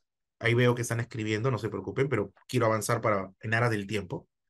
Eh, hay algunas operaciones en las cuales no tengo, no tengo sustento de dónde fue el dinero. Es decir, el gasto existe, el gasto se documentó, pero no puedo demostrar que no fue a un accionista. Por eso la ley del impuesto a la renta creó un supuesto llamado tasa adicional del impuesto a la renta, que en cierta manera graba como un dividendo presunto con 5%, la disposición indirecta no susceptible de posterior control tributario, y aquí está la palabra clave, no susceptible de posterior control tributario, que significa que no hay manera de poder corroborar dónde fue, a dónde vino, para qué llegó. Algunos conceptos pasa eso. Por ejemplo, las populares entregas a rendir al accionista. Toma 20, toma 30, toma 100, toma 2000. Claramente, en el fondo, es un préstamo al accionista que a veces no se devuelve y debería ser declarado un gasto no causal. Pero además de no causal, debería pagarse tasa adicional del impuesto a la renta si no puedo sustentar que fue a otra operación y resulta que fue el accionista. La SUNAT comete un error común en estos casos. La SUNAT usualmente considera que de manera automática un gasto no causal o no deducible, no importa la razón por la que no lo sea, paga tasa adicional. Y es un estándar común. Eso es típico de cualquier fiscalización. Si el gasto no es deducible, paga tasa adicional. Y eso es un error. ¿Por qué? Porque la tasa adicional solo se genera en aquellos gastos que, a pesar de ser no deducibles, a pesar de ser no causales o no fehacientes, se tiene que demostrar que hubo una disposición del dinero por parte del accionista o que no es posible saber a quién fue. Pero si yo, por ejemplo, tengo un gasto no causal, no fehaciente, pero sí puedo demostrar que el dinero, con mi conciliación bancaria, mi estado de cuenta bancaria, los medios de pago que lo documenten, fue a una persona en particular que no es el accionista, no aplica tasa adicional. ¿Y qué pasa? Como la SUNAT hace esto comúnmente, ha pasado también que en el cierre tributario muchas veces la persona encargada equivoca y toma este criterio de SUNAT en cuenta. Y le dice a la gerencia, oye, hay que pagar 5% antes que vengan los intereses. Y eso no es así. Entonces, tengan en cuenta que la tasa adicional no aplica siempre. De hecho, son muy pocas las ocasiones en las que aplica. Un siguiente tema que tendremos que tener muy claro a la hora del cierre tributario es el devengado. ¿Por qué? Porque el devengado es el concepto que marca la pauta de cuándo voy a reconocer y cuándo no un ingreso o un gasto en un ejercicio determinado. Y esto, por supuesto, tiene impacto en, en el tema tributario, sobre todo aquellos ingresos o gastos que se dan al cierre del ejercicio o al inicio del ejercicio, que son los más complicados. ¿Por qué? El devengado es un criterio que significa que yo tengo derecho a reconocer un ingreso cuando se han generado los hechos eh, económicos susceptibles de generar el derecho a la renta, aunque no me hayan pagado, aunque no me vayan a pagar, aunque no sea exigible el pago. Por tanto, el devengado no, no depende, como muchas veces he visto esos errores. De hecho, hace unos días eh, estuve en una reunión en la que escuchaba que reconocía el ingreso si facturaban y no reconocía si no facturaban. Y eso es un absoluto error. Es decir, reconocer el ingreso tributariamente porque facturé o no facturé, o porque me pagaron o no me pagaron, o porque creo que me van a pagar o no me van a pagar, es absolutamente equivocado. El ingreso tributariamente, porque para fines eh, contables se rigen por la NIF 15, que es la, la que sustituyó la NIF 18 de reconocimiento de ingresos, hay criterios para ello, el criterio del control principalmente y la obligación de desempeño, que deben ser medidas bajo determinados lineamientos. Pero para fines tributarios, el artículo 57 de la ley es muy clara, desde el año 2019, en cómo se reconoce un ingreso. Antes, el artículo 57 hasta el ejercicio 2018 no tenía reglas claras sobre esto y nos regíamos mucho por la jurisprudencia. Había de hecho toda una contradicción entre el devengado contable y tributario, contradicción que hoy no existe. Hay solamente un devengado y es tributario y es jurídico. Y ese, ese devengado jurídico es el que está en el artículo 57 de la ley del impuesto a la renta y señala lo siguiente. Si yo cumplí mis compromisos con mi cliente, si yo llevo a cabo mis obligaciones y eso genera el derecho a que yo tenga una expectativa de una ganancia, debo reconocer el ingreso, aunque todavía no haya facturado, aunque no me hayan pagado, no me vayan a pagar o no se exigir el pago. Claro, parece que es un poco injusto, ¿no? ¿Y qué tal si no me pagan? Tengo que pagar impuestos. Pero lo cierto es que lo mismo pasa con los gastos. Es al revés. Los gastos deben ser deducibles y deben reconocerse en el ejercicio en el cual el proveedor cumplió con los compromisos y obligaciones que tenía y generó los hechos susceptibles que dan la obligación a que yo le pague, aunque todavía no me, lleve, eh, no me emita la factura, no haya recibido la factura o yo no le haya pagado o no le piense pagar. Igual debería tomar el gasto. ¿Ok? Entonces, ¿qué pasa con el cierre tributario? Lo que sucede es que hay gastos e ingresos que se producen casi al final del ejercicio y siempre tenemos la duda de si provienen del 2023 o deben ser atribuibles al 2024, o si provienen del 22 o deben ser atribuibles al 23. Y aquí debe haber mucha fineza en esto porque podría cambiar el resultado tributario de una empresa. Por ejemplo, la SUNAT sabe de memoria que hay compañías que justo en los últimos días de, de diciembre siempre tienen gastos grandes que bajan su impuesto. Y más aún gastos con vinculados. ¿Sí? Entonces, ¿eso qué significa? En el fondo están trasladando beneficios de una vinculada a otra para poder acomodar el resultado tributario y poder pagar menos o más impuestos. Por ejemplo, una empresa que tiene mucha utilidad y tiene una vinculada que tiene pérdida, me conviene que la compañía vinculada me facture para generarle gasto a la compañía y absorber su pérdida. Eso es absolutamente conocido. Y en la medida que sea demostrar el gasto, sea real, sea fehaciente y sea causal, cumpla con precio de transferencia y con test de beneficio, está, está muy bien. El problema es cuando no es así. Entonces tengan cuidado con eso. Pero también es curioso que hay algunas eh, algunas operaciones absolutamente reales que generan ingresos que están mal devengados. Por ejemplo, por error eh, del área eh, especializada. Eso lo hemos visto más de una vez. Y eso genera que tú pagues o un menor impuesto o un mayor impuesto que luego no es fácil correlacionar, porque tendrías que rectificar. Por ejemplo, el caso de una compañía que tenía demasiado impuesto en el 2023 y eh, estaba haciendo un servicio, resulta que todavía no, lo había, no había facturado y decidió facturar en 2024 y pasar el ingreso, diferirlo del 2023 al 2024. No pasa nada, se fiscaliza su nata futuro y resulta que le dice, oye, este ingreso del 2023 no sirve, es del 2024. Así que lo que voy a hacer es pasarlo al 2024. Perdón, traerlo al 2023. Así que tienes que pagar tu impuesto con tu múltiples intereses porque el 2023 ha sido este, mal determinado. ¿Qué es lo lógico pensar? Ah, si el ingreso lo puse en 2024 y debería haber sido el 2023, entonces debería yo rectificar, meterlo al 2023, rectificar, sacarlo al 2024, ¿cierto? En, no me afecta nada, es lo mismo, pero no siempre pasa. Recuerdo un caso en el que una empresa hizo algo parecido reconoció equivocadamente el ingreso para poder bajar su impuesto en el cierre tributario, o por error si quiere. Puso una mayor renta en un ejercicio con gastos y una menor renta en un ejercicio que tenía más utilidad. La SUNAT fiscalizó el ejercicio, fiscalizó el ejercicio en el cual la compañía había reconocido el ingreso eh, mayor y le dijo, este ingreso no es de este ejercicio, es del otro. ¿Por qué? Porque sabía que no le iba a cambiar el resultado porque tenía pérdida. Así que agarró y le dijo, este ingreso no es de acá, sácalo. Pero lo que le había fiscalizado realmente era el ejercicio en el cual no lo había computado. Así que le dijo, oye, este ingreso que tú has mandado al año 2000, vamos a poner el ejemplo, al año 2024, es 2023. Yo te fiscalizo el 2023. No está el ingreso.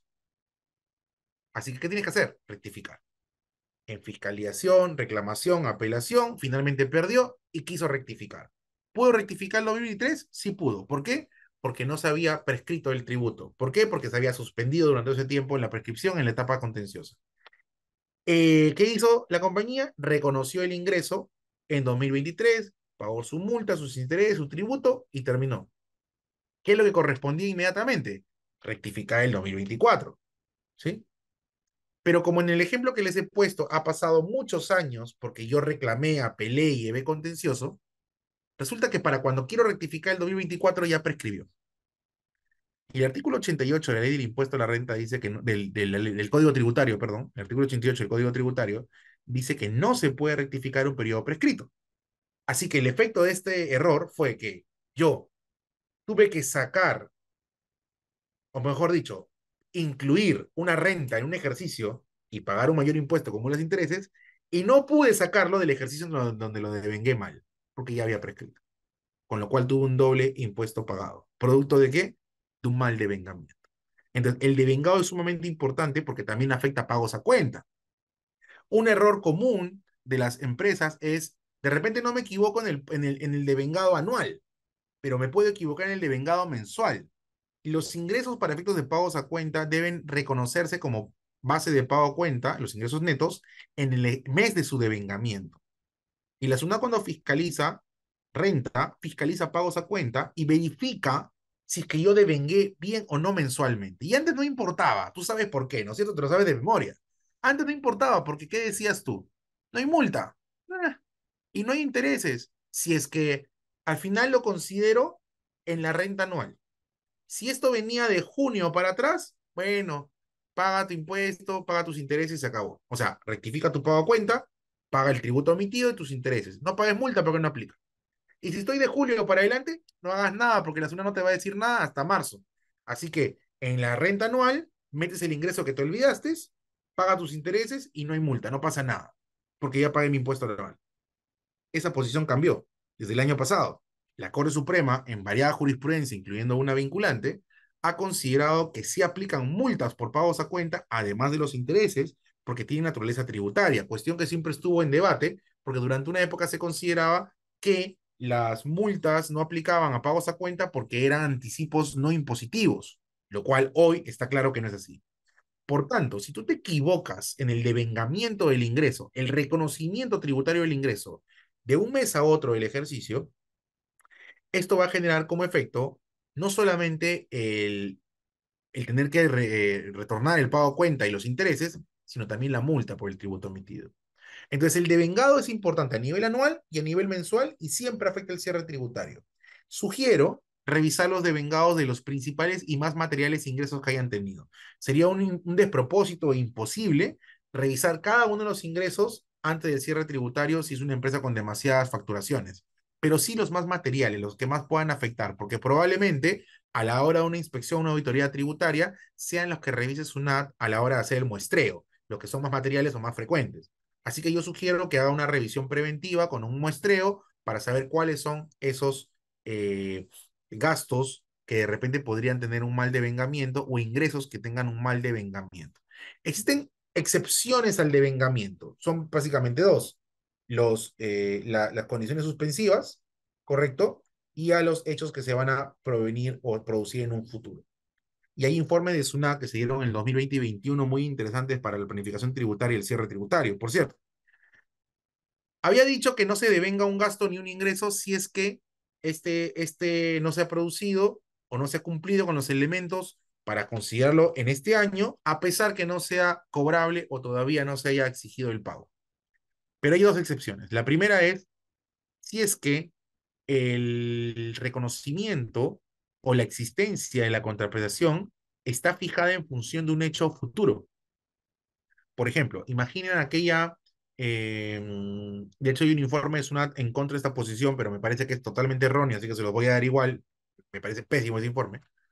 Imaginen que ustedes tienen una operación de exportación de minerales o espárragos o, no sé, se me ocurre, este, truchas, y van a exportarlo. Normalmente los contratos comerciales internacionales de este tipo establecen que la exportación no se termina de pagar el total del dinero hasta verificar la calidad de lo exportado. Porque claro, yo tengo que verificar que la, la cuantía, la calidad y lo que he pedido es lo que yo quería comprar. Por ejemplo, si voy a mandar truchas, no las voy a comprar si están en descomposición. O si voy a mandar espárragos y resulta que entró una bacteria y se comenzó a cambiar de color, no la voy a pagar. O si pedí oro y me llevaron zinc, o si pedí tres toneladas y me enviaron una, no la voy a pagar. Entonces, eh, un error común es considerar en el contrato que la cantidad a pagar va a estar supeditada a la verificación posterior. Lo que se debería poner es que la contraprestación a pagar va a estar sometida a la condición futura de que los bienes sean los que yo he determinado. ¿Ok? Porque de lo contrario no se puede diferir el ingreso o el gasto. ¿Esto qué va a significar? Que cuando yo reciba los bienes y los verifique, recién en ese momento podríamos determinar si hubo un devengamiento o no, porque el pago podría estar condicionado a que exista un evento futuro. Eso también pasa con la construcción. Yo te voy a pagar el saldo de un departamento cuando me lo entregues o cuando exista, si lo compré en planos, ¿correcto? O con los contratos de cosecha a futuro. Y te voy a comprar la cosecha de palta cuando produzca la palta, no cuando todavía no la has sembrado. El devengamiento se difiere al momento en que exista la posibilidad de que la contraprestación pueda ocurrir. Pero si lo que yo he sometido a futuro es simplemente la cuantía, la determinación, el devengado no se mueve. Y eso es contradictorio porque tengo que devengar una cantidad y la cantidad no la sé. Entonces debería haber qué cosa, una estimación, una provisión. Y eso creo que es o va en contra de la naturaleza del artículo 57 de la ley, que no le gustan las estimaciones, que pueden darse en contabilidad, pero que no les gusta a materia tributaria. La segunda razón por la cual el devengado puede moverse es una condición suspensiva. Es decir, que suspendo una obligación hasta que suceda un elemento a futuro. Por ejemplo, hay un informe de SUNAT que señala que si se ha acordado el pago de un bono a favor de un trabajador sometido a la posibilidad de que éste todavía esté en la compañía de acá a un año y que además se tenga resultados positivos en la compañía en los estados financieros, ese gasto no es de este ejercicio, sino del siguiente. Y lógico, ¿no? Imaginen yo que en marzo del 2023 pacté con el gerente general lo siguiente. Si en 2023 tenemos un crecimiento del 20% de la utilidad y eh, que se va a saber cuando estén los estados financieros en 2024, y además para esa fecha sigues en la compañía, te pago un bono y además tienes que quedarte un año más. Genial. Llego al 2024 y estoy en la declaración jurada. Oye, este bono ya lo pagué. ¿Y de qué ejercicio es? Del 2023. Porque en 2023 yo acordé este hecho y trabajé en 2023. Así que los hechos susceptibles generadores de la renta los produje en 2023. Pero no es así. El gasto proviene del 2024. ¿Por qué? Porque la condición suspensiva era que se produzca a futuro tres elementos. Que siga siendo trabajador, que tenga un resultado positivo del 20% y que me quede un año, lo cual sucedió recién a futuro. Así que ese devengamiento se difiere a un ejercicio posterior. Bueno, lamentablemente el tiempo es corto y cruel y no vamos a poder terminar todos los temas que quería tocar, pero creo que he tocado los cuatro temas principales que yo quería tocar en esta mañana como un repaso general de los, del cierre tributario a nivel preliminar. ¿no? Es causalidad, ciencia, principales reparos de SUNAT y de vengado. Por supuesto, hay otros temas que están en las diapositivas que podrán consultar luego, eh, más específicos tal vez, pero por lo pronto, en estos últimos 15 minutos que nos quedan, quisiera atender sus preguntas. Así que voy a comenzar a revisar sus preguntas y si alguien tiene alguna pregunta más, pues adelante.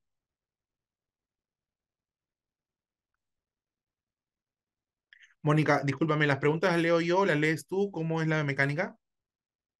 Eh, como te sientas más cómodo, si gustas, yo, la puedo, yo las puedo leer. Hay No, varias. no, te, no te preocupes, yo, yo puedo tranquilamente coger las preguntas. Ah, ya, perfecto, porque sí he visto que hay varias preguntas que han hecho por el chat. Eh, y de hecho creo que hay que seleccionar algunas más, este, digamos, eh, de repente los temas que hemos tratado. Sí, no hay problema. Pero ok, te doy el pase para que lo, lo puedas comentar.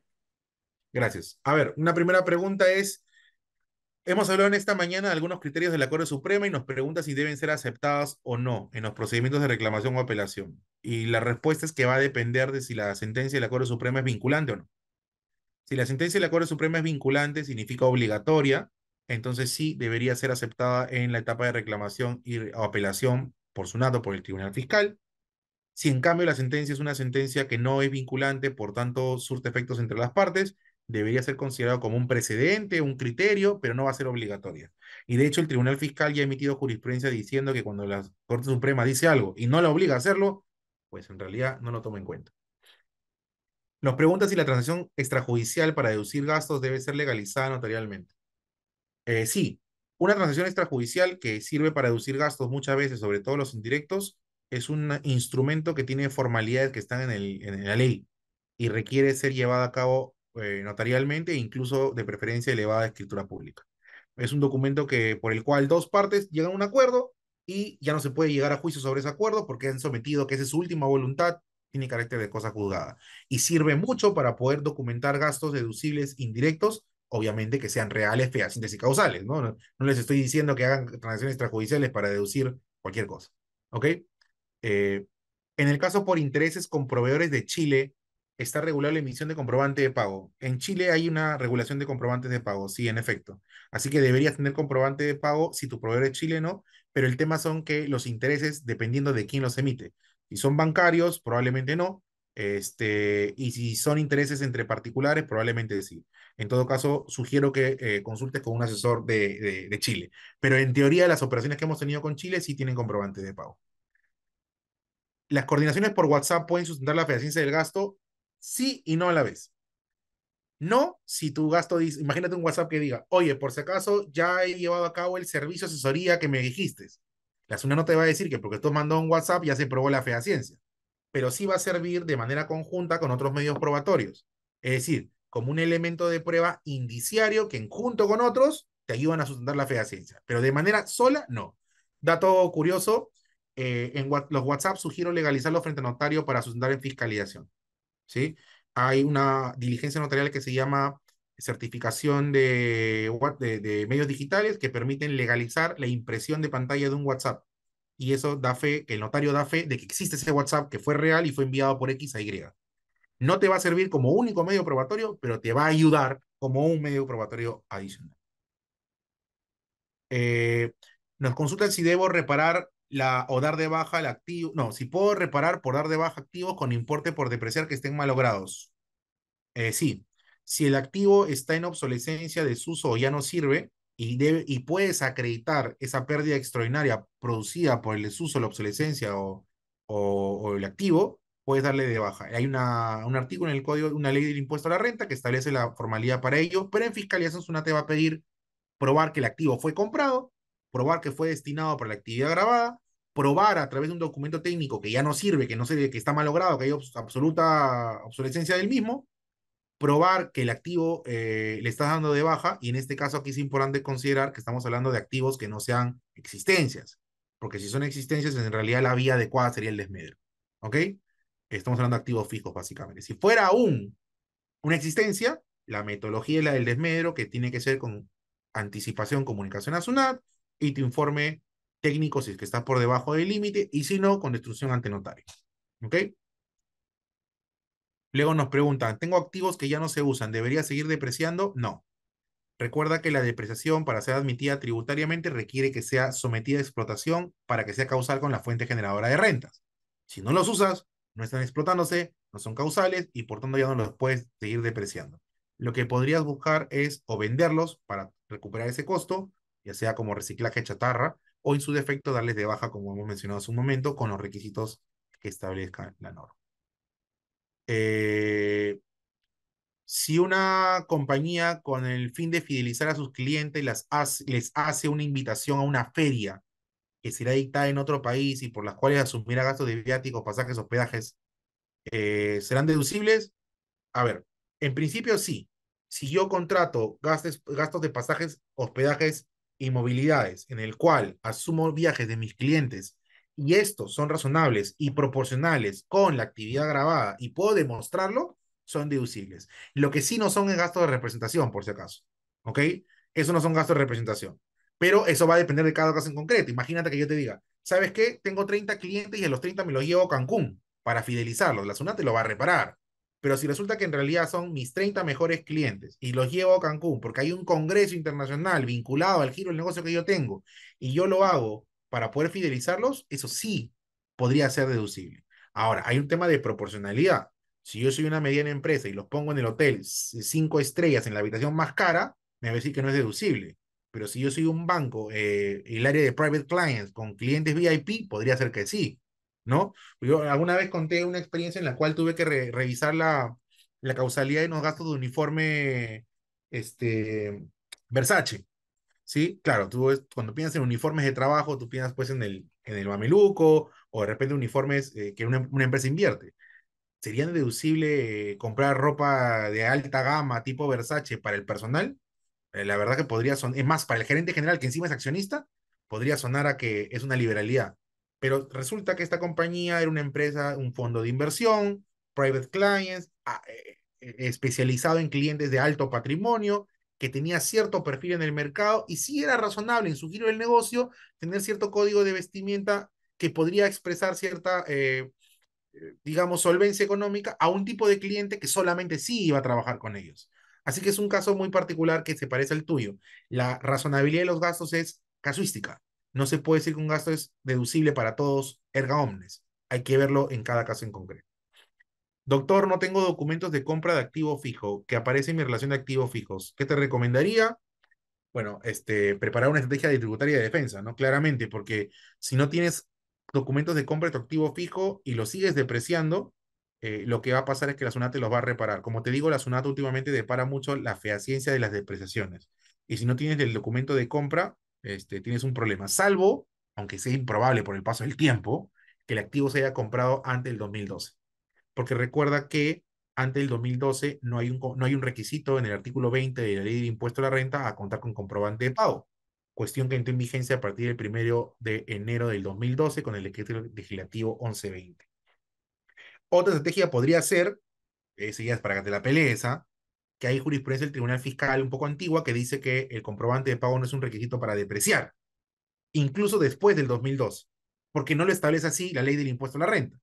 ¿ok? recuerda que el 44 te dice, no se puede sustentar gastos si no están depreciados.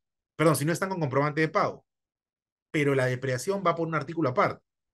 Entonces, un sustento podría ser que tu depreciación no tiene requisito de gasto. Pero ya te voy diciendo que el Tribunal Fiscal no sigue esa postura actualmente y muy probablemente te lo repare. Así que lo que yo haría sería reparar esa depreciación o, en su defecto, asumir que hay un riesgo fiscal y comenzar a pensar en una estrategia de defensa. Nos preguntan, los auditores sugirieron una revaluación del inmueble con una tasación.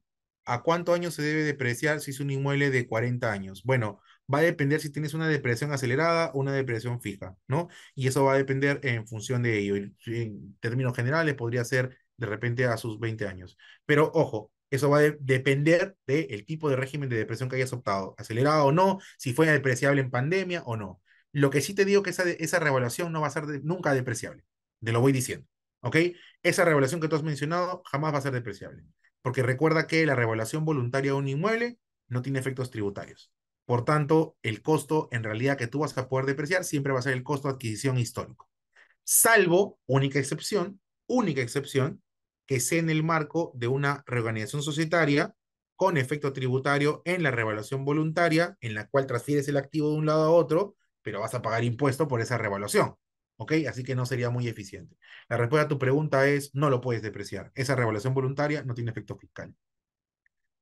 Eh, bueno, esta pregunta está relacionada a la comunidad andina. Eh, la podemos responder rápidamente. Dice, si un servicio digital se presta desde Colombia, corresponde a retener 30%. Eh, si es un servicio digital, corresponde a retener eh, 30% en el país. No, si es un servicio digital, el artículo 14 de la comunidad andina señala que únicamente graba el país en el cual se aprovecha el servicio, se registra el gasto. Significa que si Colombia te factura, debe retener 30% al momento de pagarle el servicio digital a Colombia, ¿correcto?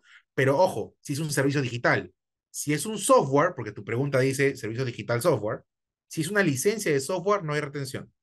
¿Por qué? Porque debería grabar en el país de, en el otro país, y en este caso sería Colombia. Eh, los saldos a favor que generen con nuestros clientes habituales, con lo que no tienen contrato, eh, debería considerarse como renta sin costo. Mm, no te entiendo. A ver, los saldos a favor que generen nuestros clientes habituales, con los cuales no se tiene contrato de obligación de entrega, ¿se deberá considerar como renta sin costo? No te entiendo bien la pregunta, pero me entiendo que, te refieres que tu contrato solamente genera ingresos y no tienes gastos relacionados a estos. Hay casos en los cuales pueden producirse ese tipo de, situaciones y podría haber una renta grabada sin un costo atribuible. Si tu, si tu servicio tuviese un costo, por principio de asociación contable o matching, deberías reconocer el costo junto con tu ingreso. ¿Ok? Eh, si no se devengó un ingreso en algún mes del año, ¿se puede declarar para el pago cuenta de diciembre? Eh, no. Si no se esa, esa posición ya cambió en la jurisprudencia reciente. Si tú tienes un ingreso no devengado, tienes dos posibilidades. A, rectificas el periodo y incluyes el ingreso, pagas tu multa y tus intereses. Repito, esa es la nueva posición, la multa. Y dos, lo pasas a marzo-abril, no a diciembre. No el pago cuenta de diciembre, sino a marzo-abril en tu DJ anual, igual tienes que pagar tus multas e intereses. Esa posición eh, técnicamente no la comparto, pero ya no es discutible porque es una sentencia vinculante de la Corte Suprema. Así que lamentablemente multa para todos. Eh, en 2023 cerré una sucursal en Argentina, la personal se liquidó y se negoció un pago adicional de liquidación. Este importe se pagó desde Perú por falta de fondos. Este pago adicional es deducible si el que pagó ese importe por la liquidación, lo hizo con una razón causal acreditada y estaba obligado a hacerlo, sí es deducible. Eh, como pasa con los cese de trabajadores, los cese de empresa podrían ser deducibles. Pero si lo pagó eh, una persona o una empresa no obligada a hacerlo, porque ahí veo que dices se pagó por parte, falta de fondos desde Perú, lo que me hace pensar que no era obligado Perú, si se pagó por parte de alguien que no estaba obligado a hacerlo, entonces no es deducible y debería ser reparado. Un invoice de Estados Unidos por servicios sustentados, eh, realicé la retención del impuesto por servicios no domiciliados. Sí, un invoice de Estados Unidos por un servicio es un documento que sustenta el servicio y más aún si realizaste la retención. Sí, correcto. Pero no es el único sustento que te va a pedir SUNAT. El invoice no es suficiente. Debes tener los documentos que acrediten que el servicio fue prestado efectivamente.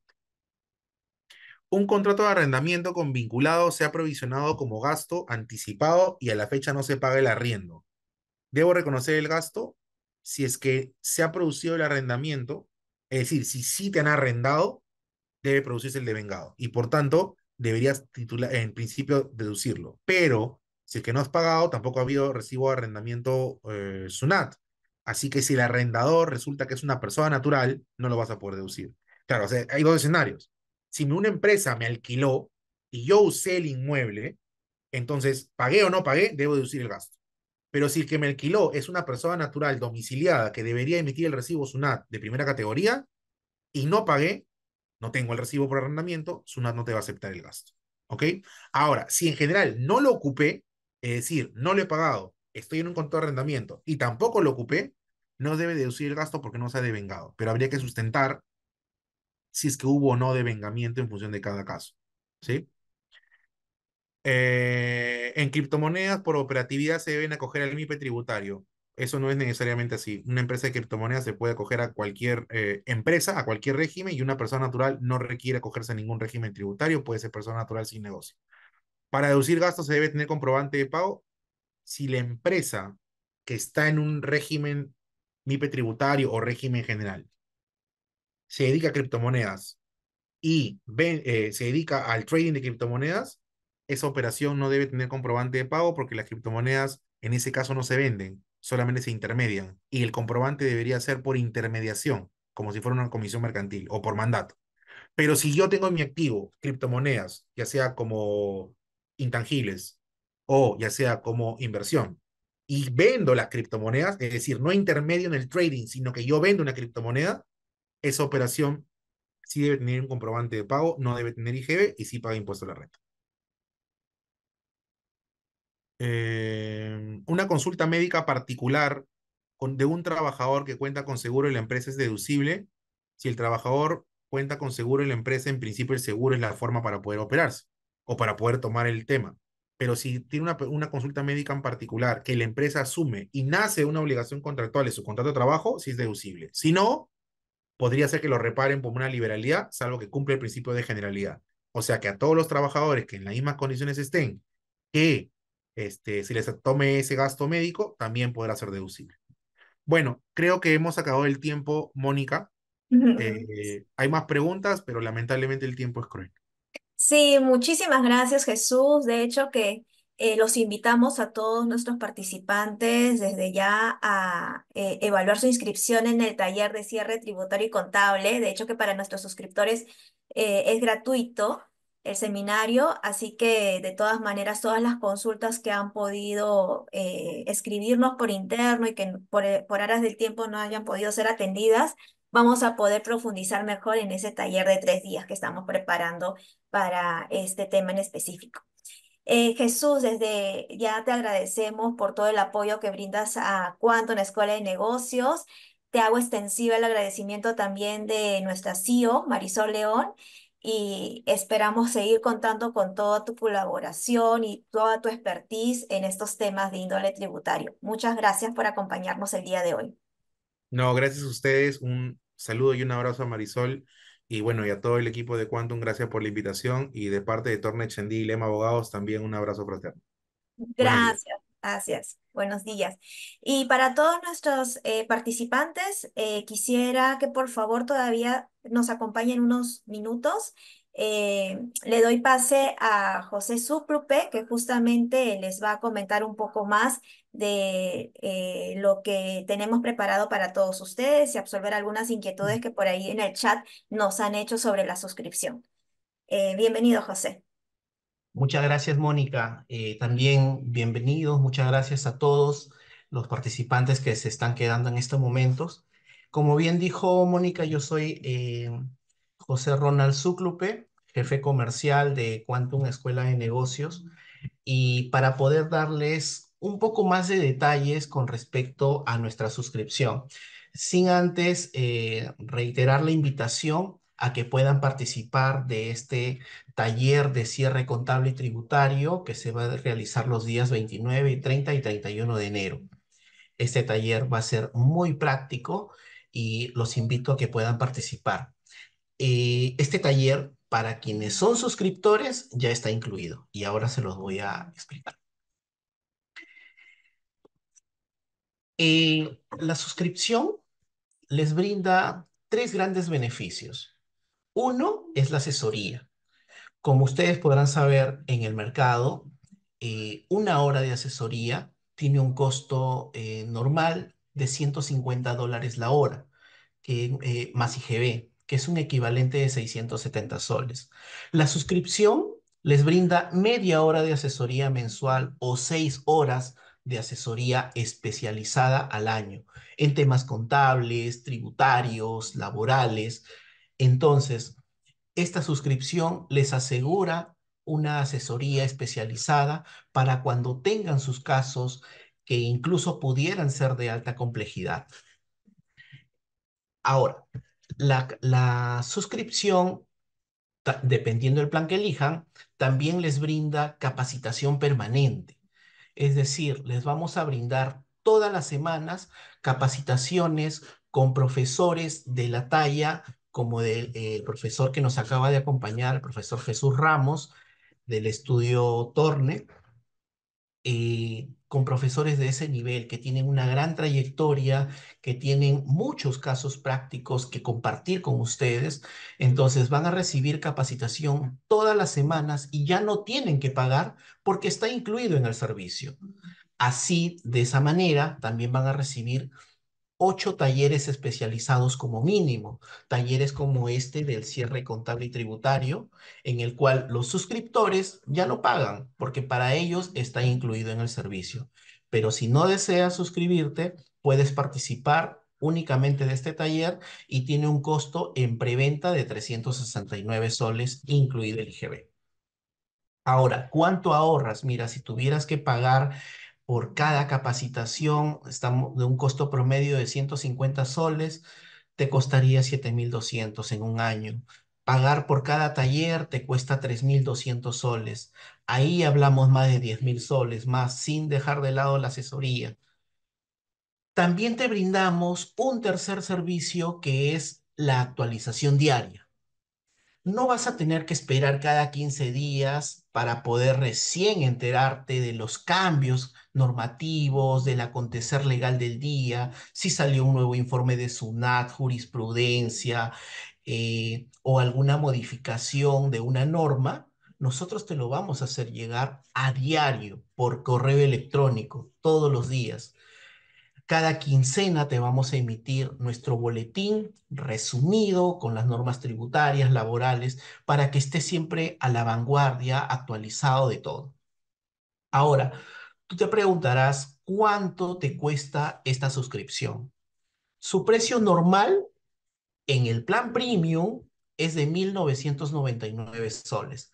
Es decir, por 1.999 soles, incluido IGB, tienes derecho a todos estos beneficios.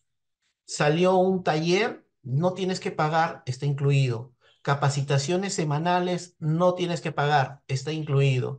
Necesitas una asesoría, yo te recomendaría, eh, tienes tres canales para poder atenderte. Tenemos un banco de consultas a tu disposición 24/7 para que puedas eh, revisarlos en todo momento, puedes descargar. Es bastante probable que la consulta que tengas ya esté resuelta en el banco. Te recomiendo que lo revises. Ahora, no está la, la respuesta que estás buscando. Perfecto, solicita una asesoría. Eh, a través de nuestra plataforma vas a poder darle al asesor todos los detalles sabidos y por haber de tu caso. ¿Para qué? Para que el asesor tenga un amplio panorama de tu caso y pueda preparar una respuesta a la medida, la respuesta que tú necesites y que te ayude a solucionar los casos que tienes. Eh, también te podemos atender en una reunión o en, a través de un correo electrónico, según lo prefieras. Ahora, les avisé de una promoción. Esta promoción no la van a encontrar en redes, ni en ningún otro lado, porque eh, es solo para quienes están conectados el día de hoy. Normalmente la suscripción, como les dije, tiene un costo normal de 1.999 soles, incluido el IGB. Esto es con financiamiento. Puedes pagarlo en cuotas, sin ningún recargo. Eh, solamente vamos a dividir el importe de 1999 entre cuatro o seis cuotas según lo prefieras. Pero si pagas al contado, vas a poder tener un descuento del 20%. Es decir, en lugar de pagar 1.999 soles, vas a pagar 1.599 soles, incluido IGB. Esta es una super promoción que los invito a que puedan eh, acceder. Y si tienen alguna consulta, los invito también a que puedan eh, este, hacer sus preguntas. Ahora, nos pregunta Nelson si los 48 cursos son grabados. No, este, Nelson, son en vivo. Si tú tomas la suscripción el día de hoy, 11 de enero, tu suscripción va a estar activa hasta el 11 de enero del 2025. Entonces, todos los cursos en vivo que hagamos, que son cuatro al mes, vas a poder participar en vivo, hacer tus preguntas en cada uno de ellos. Y además, si, este, vas a, si de repente deseas recordar, escuchaste un dato interesante y vos deseas recordarlo, vas a poder revisar nuevamente el video, descargar los materiales y generar tu propio certificado por cada capacitación. Esto en la misma plataforma. Ahora, un dato adicional si, por ejemplo, en el mes de noviembre o diciembre, o sea, antes de que te suscribas, hubo em, un curso que te interesa, como tú tienes acceso total, vas a poder revisar esas capacitaciones anteriores también. Entonces, eh, ¿me confirmas, Nelson, si quedas conforme con la respuesta? Mariluz Mesa nos dice, a los suscriptores están pensando entregarnos agendas tributarias eh, no, Mariluz, por el momento todavía no lo tenemos, pero es este, eh, el servicio es netamente virtual. Gracias, Nelson. Sí, la promoción es hasta el día de hoy, Kelly. Puedes, eh, puedes comunicarte al, al, WhatsApp, puedes comunicarte para poder darte detalles y, y puedas reservar tu suscripción el día de hoy con la promoción que te mencioné. Aquí en el chat han compartido el link para que puedas este, eh, contactarnos y darte todos los detalles que necesites.